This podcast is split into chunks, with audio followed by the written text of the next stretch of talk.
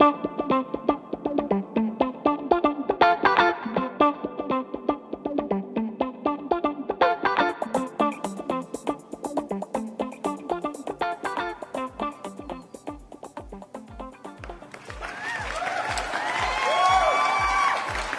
hola, hola, bienvenidos de vuelta al Drag Review. Este es nuestro episodio número 35 y estaremos revisando el capítulo número 3 de la primera temporada de Drag Race España. Quería recordarles antes de comenzar que pueden seguirnos en Twitter en arroba Drag Review, donde se podrán enterar de muchas más cosas sobre sus programas de dragas favoritos. Y por último, si quieren formar parte de la comunidad de fans de Drag Race en español más grande de Reddit, pueden unirse a nuestro sub Drag Race Satan. Racers, arranquen motores y que gane la mejor drag queen. Comenzando el capítulo, las reinas volvieron nuevamente a la sala de trabajo luego de haber enfrentado la partida de Drag Vulcano. Sin duda, una de las finalistas para muchas de las reinas y obviamente para nosotras aquí también. Las chicas se mostraron un poco conmocionadas y estaban también como que aliviadas por la partida de Vulcano y en el fondo Muchos le, agradecieron a Arancha por haberle quitado ese peso encima.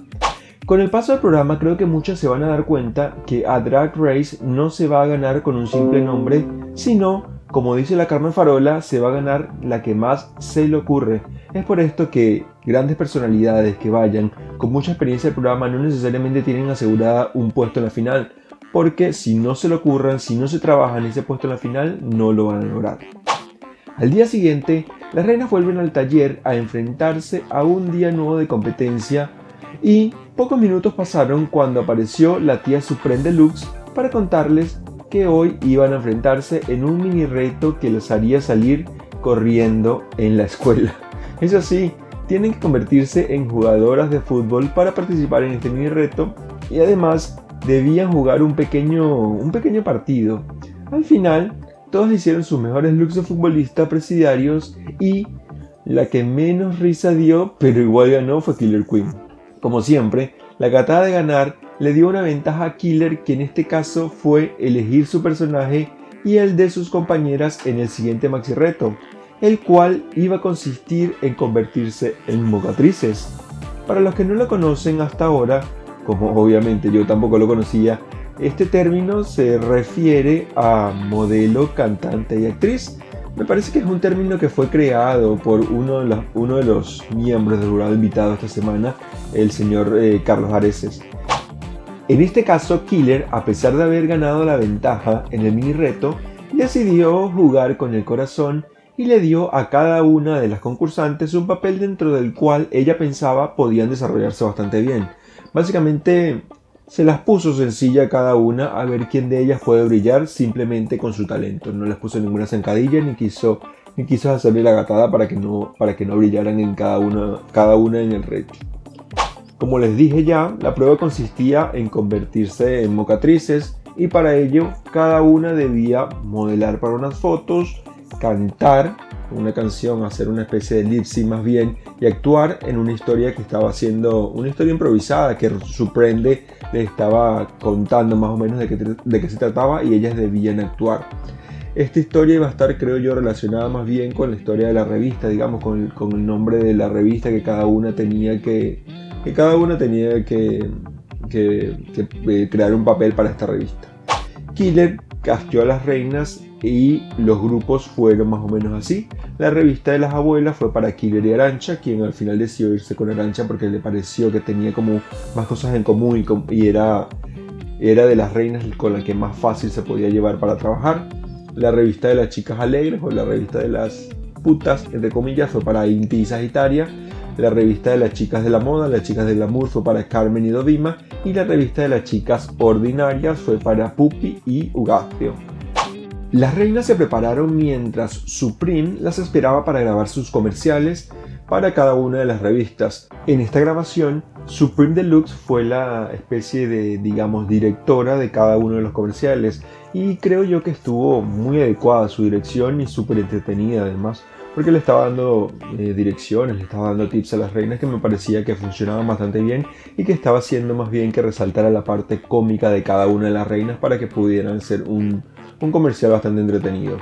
Lo que me pregunto nuevamente en esta, en esta oportunidad es por qué, por qué Supreme se toma el trabajo de presentar al fotógrafo de la temporada. Me parece súper shady que, que, que el tipo no lo hayan presentado en ningún momento. Porque el tipo no es un mueble que está ahí en el escenario y ya lo, y lo vemos a cada rato. El tipo está haciendo un trabajo que seguramente tiene que, o sea, le están pagando por eso, pero seguramente necesita, eh, no sé, exposición, fama por ello. Y en ninguna de las, tres, de las tres oportunidades, creo yo, que ha estado el tipo en el, en el programa haciendo fotos para las reinas, hemos ni siquiera sabido el nombre de quién es el que está trabajando para Drag Race haciendo las fotos. Buah. Volviendo a las chicas, me gustó que había muy buena onda entre todas y me parecía que estaban trabajando muy bien entre ellas, en cada equipo estaba trabajando muy bien entre ellas. Obviamente algunas estarían más nerviosas que otras, pero creo yo que es algo predecible porque no son ni actrices ni cantantes ni mucho menos modelos.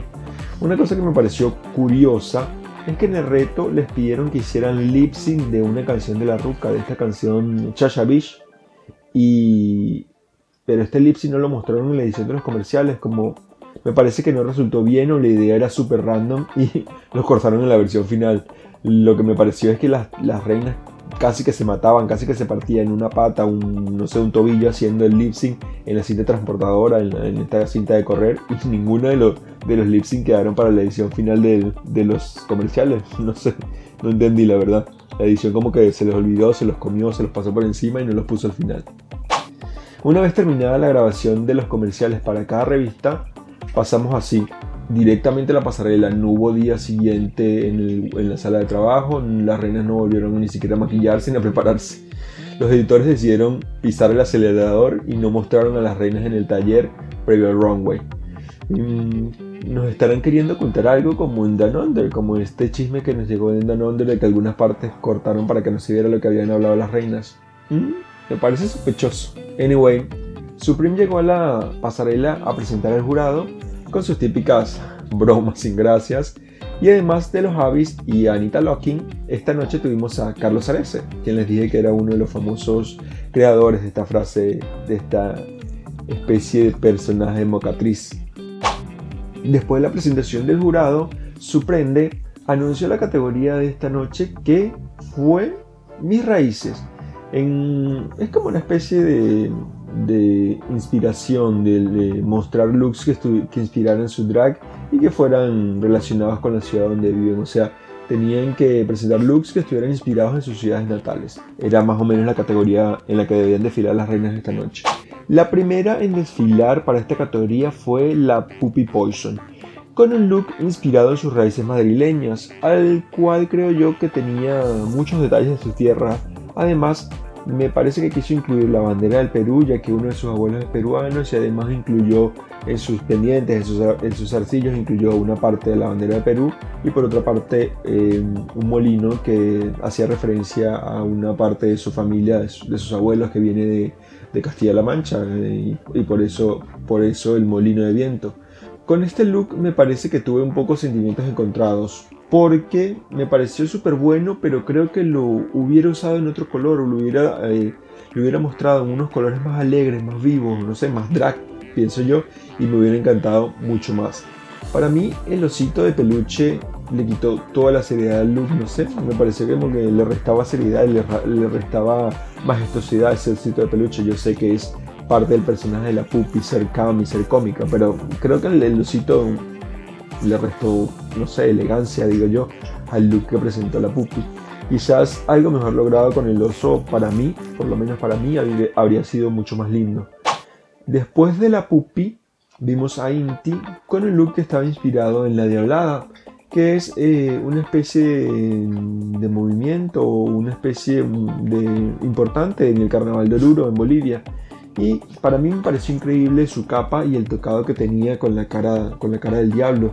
Lo que llevaba dentro estuvo un poco simple por lo que pude ver, pero me parece que complementaban el look. Lo que quizás sí habría cambiado, pienso yo, es el maquillaje que me pareció un poco messy, no sé, un poco, no sé, poco logrado.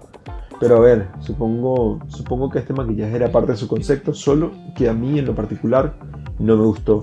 Después vi las fotos como el look reimaginado y me pareció que esa foto, ese look como lo mostró con el torso desnudo, simplemente con, ropa interior, me encantó, me hubiera gustado verlo así en la pasarela, me hubiera parecido muchísimo más chocante, sobre todo porque estaba como manchada todo de sangre y, la historia que contó sobre qué significaba el look para ella o, sobre qué significaba ese look en su cultura, me parecía que era súper importante que lo hubiera llevado de esta forma. No sé, no sé si me entienden ustedes, pero para mí el vestido blanco y las botas blancas que tenían, como dijo Anna Locking, tampoco le daba mucha majestuosidad al look que ya de por sí en, en su parte exterior era súper majestuoso. Siguiendo a Inti entró Arancha, quien pienso yo estaba sirviendo piñata realness, con ese círculo que se puso adelante que después lo tiró, tiró el círculo que era en, el círculo era en relación a, al queso manchego, que es de supuestamente de donde viene su personaje, Castilla-La Mancha. Ese círculo que tenía encima lo tiró y reveló un vestido increíblemente simple para mi gusto, que representaba los colores de la bandera de Extremadura, que es de donde realmente es Arancha. Like, no entendí por qué su look fue tan simple. No sé si prefería verla con el queso, con ese círculo que, hacía semejanza al queso manchego, o sin él. Creo que mm, está pecando un poco Arancha en la simplicidad. Sé que su personaje va de esto, pero me parece que está pecando un poco de eso. Y cuando en el capítulo anterior le pidieron versatilidad a Vulcano por andar siempre en tacones, me parece que en este capítulo también hay que pedirle versatilidad a Arancha por mostrarnos un look tan simple. Que creo que, que en sí también me gustaría ver algo diferente, algo más glamuroso, algo más elegante para Arancha. Sin embargo, espero, espero no quedarme con las ganas espero verlo en el programa porque Arancha, la verdad que me encanta y su personalidad es súper, súper, súper cómica. Me encanta, me, me, enamora cada vez que la veo. Después de Arancha vino Ugacio Crujiente, que estaba sirviendo fallas, literalmente con este concepto a medio ser, el cual estaba pintado con los colores de la bandera no binaria, me parece haber escuchado de Ugacio. Concuerdo que este look es un look muy bueno, súper conceptual, pero me parece que la referencia no se entiende fácil si no se explica.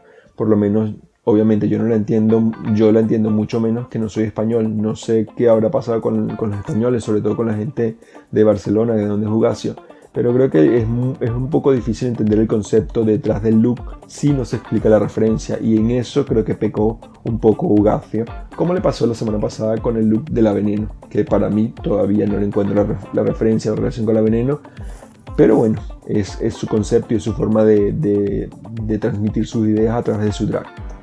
El detalle del corazón ardiendo de este look de Ugacio me pareció súper top y me encantó muchísimo. Me pareció súper inteligente hacerlo y me encantó mucho, mucho, mucho. Siguiendo a Ugix, vimos a David Manurmi con un look increíble, súper, súper galeano. Me parece que era la referencia que estaba usando ella para este look. Eh, creo que estuvo inspirado en la historia de Saint Jordi de Cataluña. Creo que este look de Dovima ha estado increíble y me parece que es súper editorial, un look súper editorial, súper de, revistas de moda.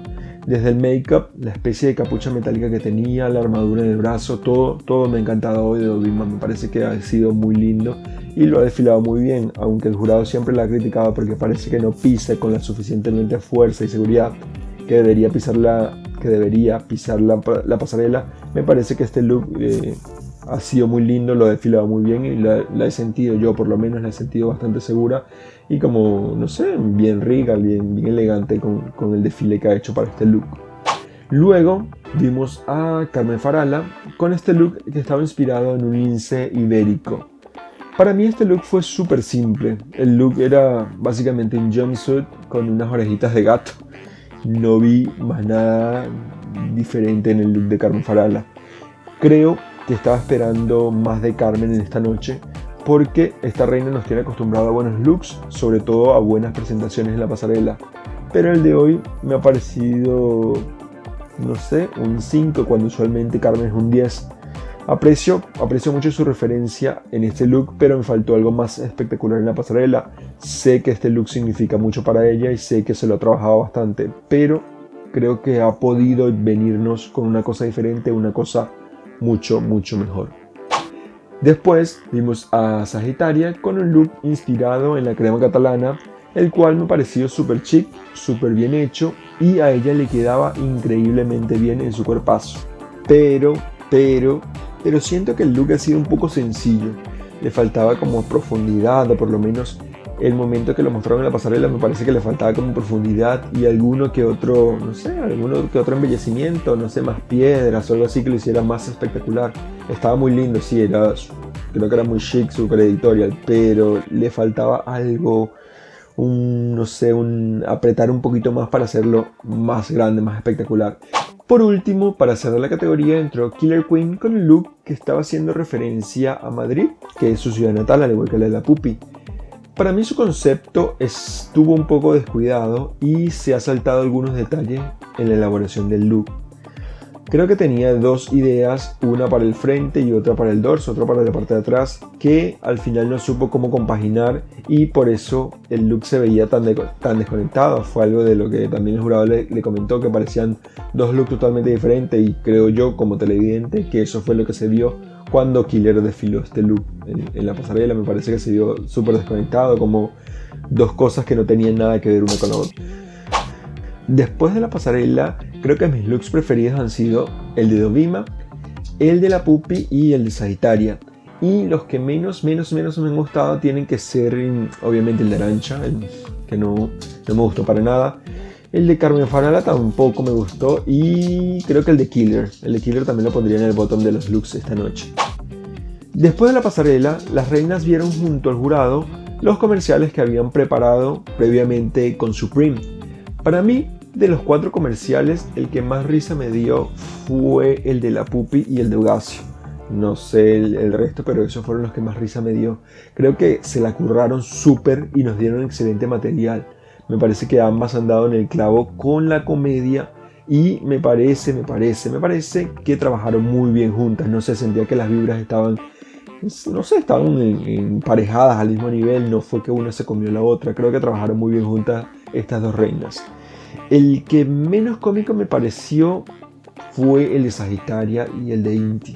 No sé, quizás no me llegó tanto ese humor y es que el acento ruso de Sagitaria me sacaba totalmente de onda. Me sacaba totalmente de onda porque no se le entendía nada de lo que estaba diciendo y por eso no me podía reír de las bromas que estaba contando. No, no, la verdad no lo entendía. Y por otra parte, Inti estaba súper nerviosa y estaba, no respondía bien a las bromas que le daba Sagitaria y no, hacía, o sea, no, no, estaba sirviendo comedia Inti, por eso no, no me gustó tanto este comercial, no, no me pareció que esta revista estuvo al nivel del resto. Al final, Creo que todas trabajaron muy bien juntas, como ya les dije, y se notó que los resultados fueron buenos en los comerciales porque el jurado se estuvo riendo bastante. Al menos eso fue lo que mostraron en la edición del episodio. Aquí quiero abrir un pequeño paréntesis para conversar sobre, para conversar sobre el drama que hubo en la pasarela con lo de Inti. Ya creo que a estas alturas todos sabemos lo que pasó. Yo veo que yo veo esto como algo totalmente previsible sobre todo si el jurado se toma más su tiempo en conocer las referencias de los looks de cada reina. Y por otro lado considero que esto fue una actitud poco profesional de parte de Inti, porque al entrar en el show ella sabe a qué se va a enfrentar y se va a enfrentar obviamente a las críticas de personas que quizás entiendan o no entiendan su drag o incluso su forma de ser. Pienso que Inti debe canalizar mejor las críticas y como dijo el jurado Ambrosi, tomar las que le sirven y las que no, o sea, tomar, tomar las críticas que le sirven y las que quiere aplicar y el resto de las críticas desecharla.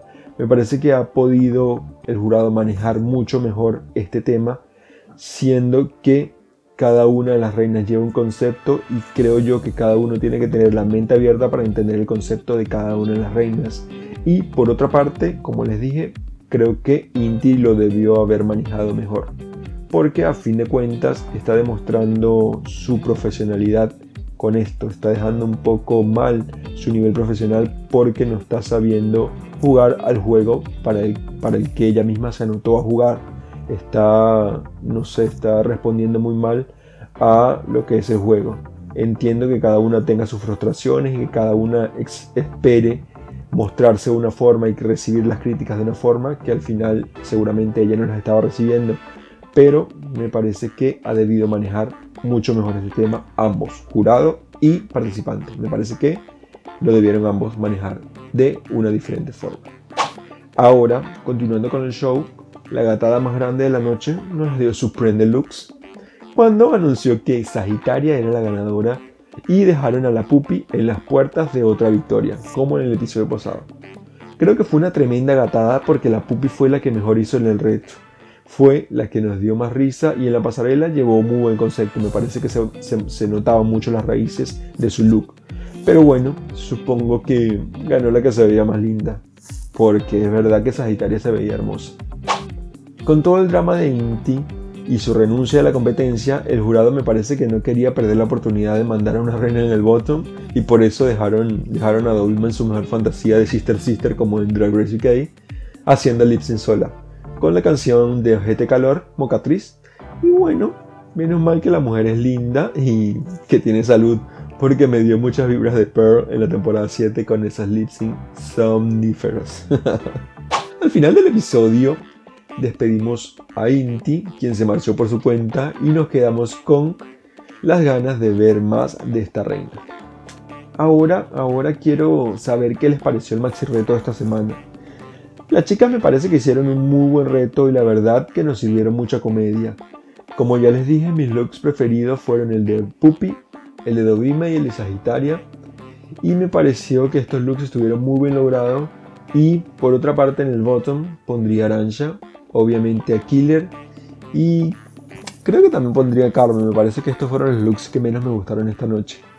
Eh, para ustedes, ¿quiénes fueron el mejor y el peor look de la noche? ¿Qué les pareció a ustedes este, esta gatada que han hecho el jurado con, con el triunfo de Sagitaria sobre la Puppy Poison? Por favor, déjenme saber lo que piensan en Twitter escribiendo usando el arroba de Review o con el hashtag de Review Déjenme saber qué piensan sobre este episodio y qué creen ustedes que está fallando, sobre todo con la edición del programa, que me parece a estas alturas uno de los más graves, graves, graves, una de las más graves fallas del programa. Para mí es eh, en esto es lo que sigue, nos sigue debiendo la producción, sigue faltando en este programa una mejor edición, sobre todo en cada episodio. Ya para terminar, quería agradecerles una vez más por escucharme y por seguir el podcast episodio tras episodio. No me queda más nada que despedirme y pedirles que nos sintonicen en un nuevo episodio de The Drag Review. Bye.